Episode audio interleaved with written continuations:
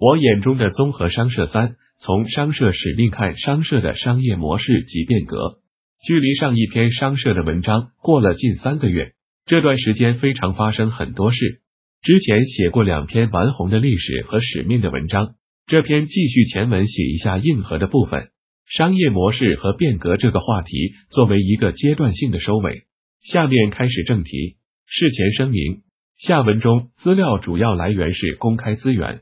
，Globus 公开资料中采访时代木社长朝田照南二零零八年四月至二零一三年三月的部分节选。说到商业模式更迭，不得不提综合商社的发展史。先说一下商社的由来，之前我的很多文章都多次提到过。明治维新到战前一八六八年开始，从海外的技术导入、原料进口、国内流通、本国制品出口，商社的使命就是帮助国内客户买到技术和原料，这是商社的雏形，也就是第一阶段。第二个阶段是。战后经济飞速发展，一九五零至一九六零，以国内市场开拓和海外市场开拓为主，使命就是帮助国内厂商卖出商品。第三个阶段是一九七零年以后的经济调整期，不再是低价品出口，而是进入品牌出海战略，帮助日本品牌走向世界，并且着手海外资源的开发、资源进口。这个阶段已经不单单是最原始的贸易中介功能了。而是一种 project 型、完全自主项目主导的一个商业模式。随着国门打开，日本的本地厂商也会考虑：为什么需要中介帮我买卖东西呢？于是商社本身不得不自身变革，不断演化，进入下一阶段。第四个阶段是一九九零后，进入高度发达国家行列，经济增长也渐渐稳定，进入市场转型期，主要是新事业的拓展。初创企业的扶持支援、海外资源的整合、权益确保以及改善地球环境，这个阶段商社的使命不仅包括最原始的贸易中介主导项目，更多的是 solution provider 是解决方案提供商的，提供解决方案或者事业创新等等商业模式。商社为什么只有日本才有？很多企业经营者、学者。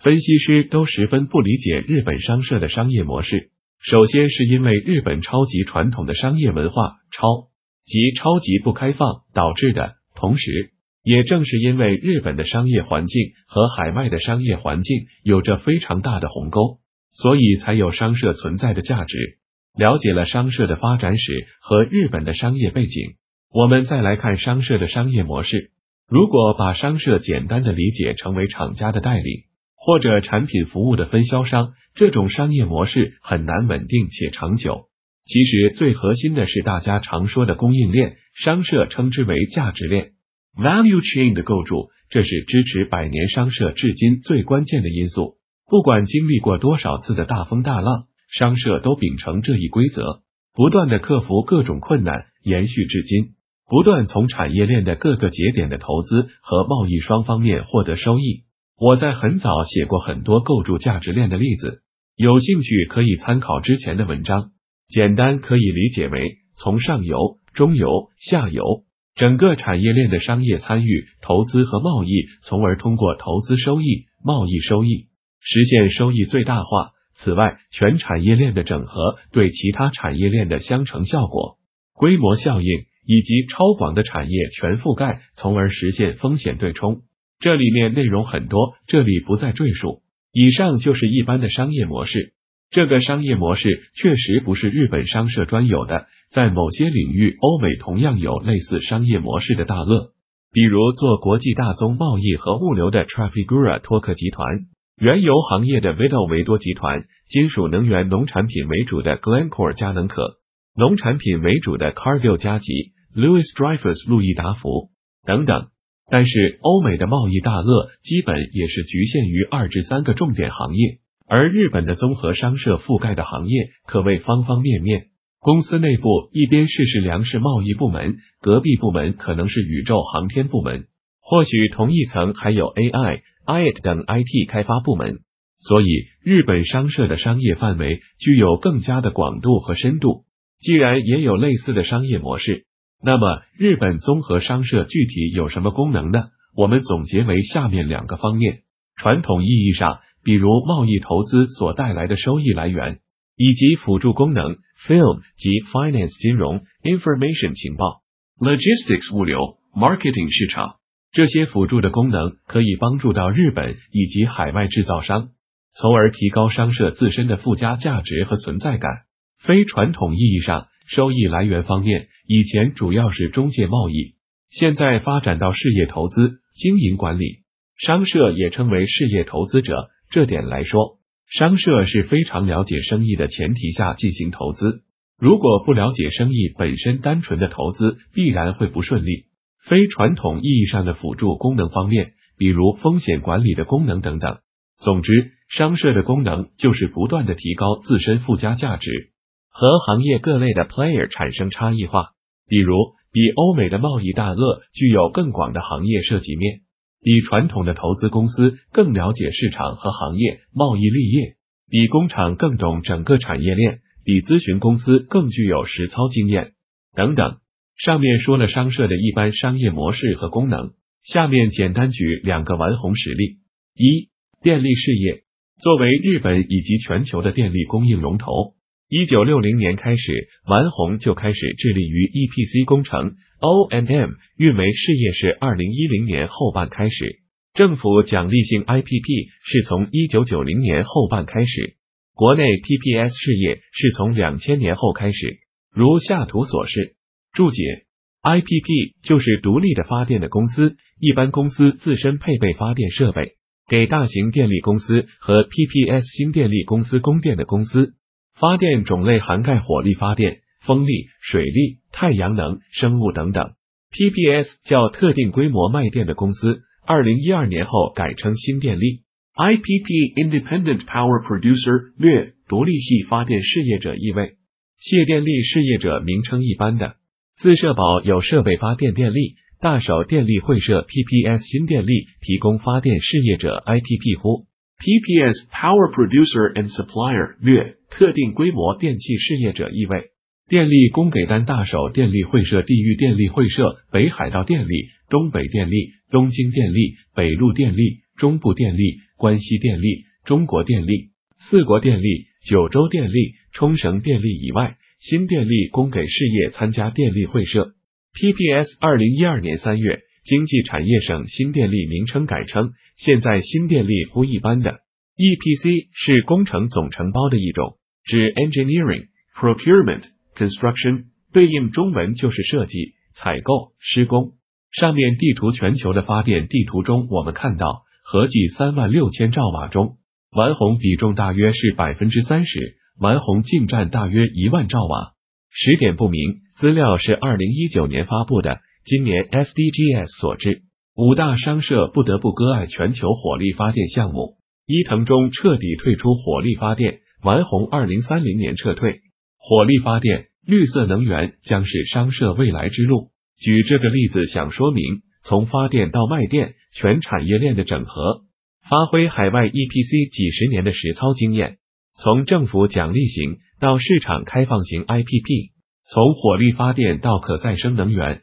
从电力承销到输电项目。过日本国内到世界二十一个国家四十八个发电项目，从上游到下游各个环节都有丸红的影子。二、粮食贸易，二零一九年丸红谷物年交易额六千万吨，列居世界第一，主要从北美、南美采购卖到中国、亚洲，其中向中国平均每年出口大豆量两千万吨左右，交易总量的百分之二十五占比。最重要的一环是物流。谷物部门在全世界每天三十艘船运输，包括蛮红自己的船以及租用其他公司的船 （time charter） 期租船，任何时间、任何地点可以保证运力。按照时代木朝田社长的原话，粮食贸易不单单是通过和中国的贸易而获得的收益，而是为了以后日本不时之需的时候，从粮食原产地可以有稳定的粮食供给保障。这个商业模式中。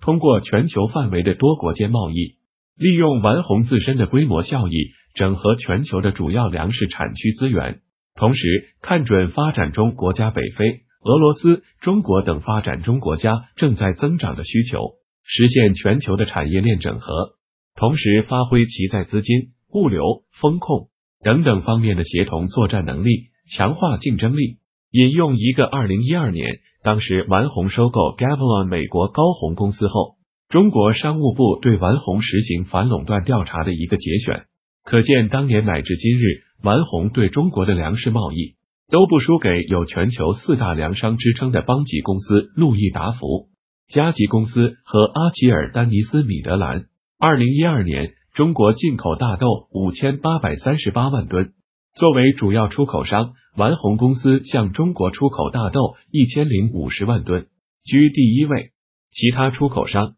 如阿彻丹尼尔斯米德兰公司、ADM 加吉公司、托福国际集团、路易达福公司、邦吉公司等向中国出口大豆量均远低于丸红公司。与主要竞争对手相比，丸红公司在中国大豆市场的分销能力和客户资源方面也具有一定优势。二零一二年。高红公司在全球的大豆销售量为五百一十万吨，同时高红公司在北美大豆采购、仓储、物流领域具有一定规模，其拥有美国商用谷物存储能力的百分之七，在美国大豆主产区拥有多个采购平台，并在美国西北海岸拥有出口设施。此项经营者集中完成后，丸红公司将可能利用高红公司在北美大豆采购。仓储、物流等方面的能力，扩大其大豆采购来源。同时，丸红公司凭借其在中国市场健全的营销网络和丰富的客户资源，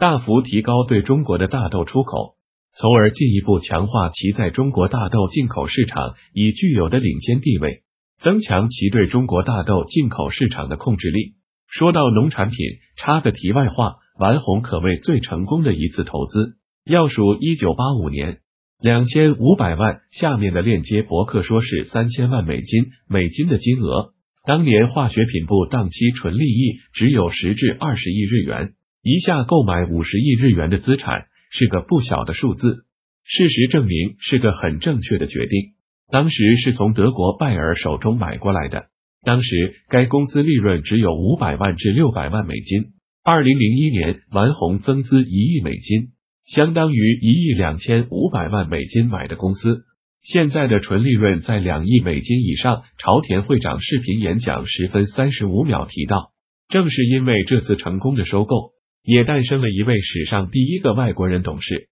农业化学品本部营业本部长常务执行议员 Michael McCarty 二零一六年九月人事异动后，事业本部长 Helena Chemical Company President and CEO 三。能源贸易，丸红在能源贸易做的比较广。以 LNG 天然气为例，丸红通过整合和分解上游到下游所有价值链，包括上游的货权、中游的生产和液化加工、输送物流自己的 LNG 船、下游的市场和销售、投资上游、中游，整合资源，通过市场和销售促成下游订单，从而确保稳定的收益。这是一个比较经典的整合价值链的例子。以上列举了电力、粮食、能源三个例子，简单例证了商社在整合价值链、不断提高自身附加价值的过程。当然，具体过程非常之复杂。本文只是想利用这些例子，让我们可以更直观的理解。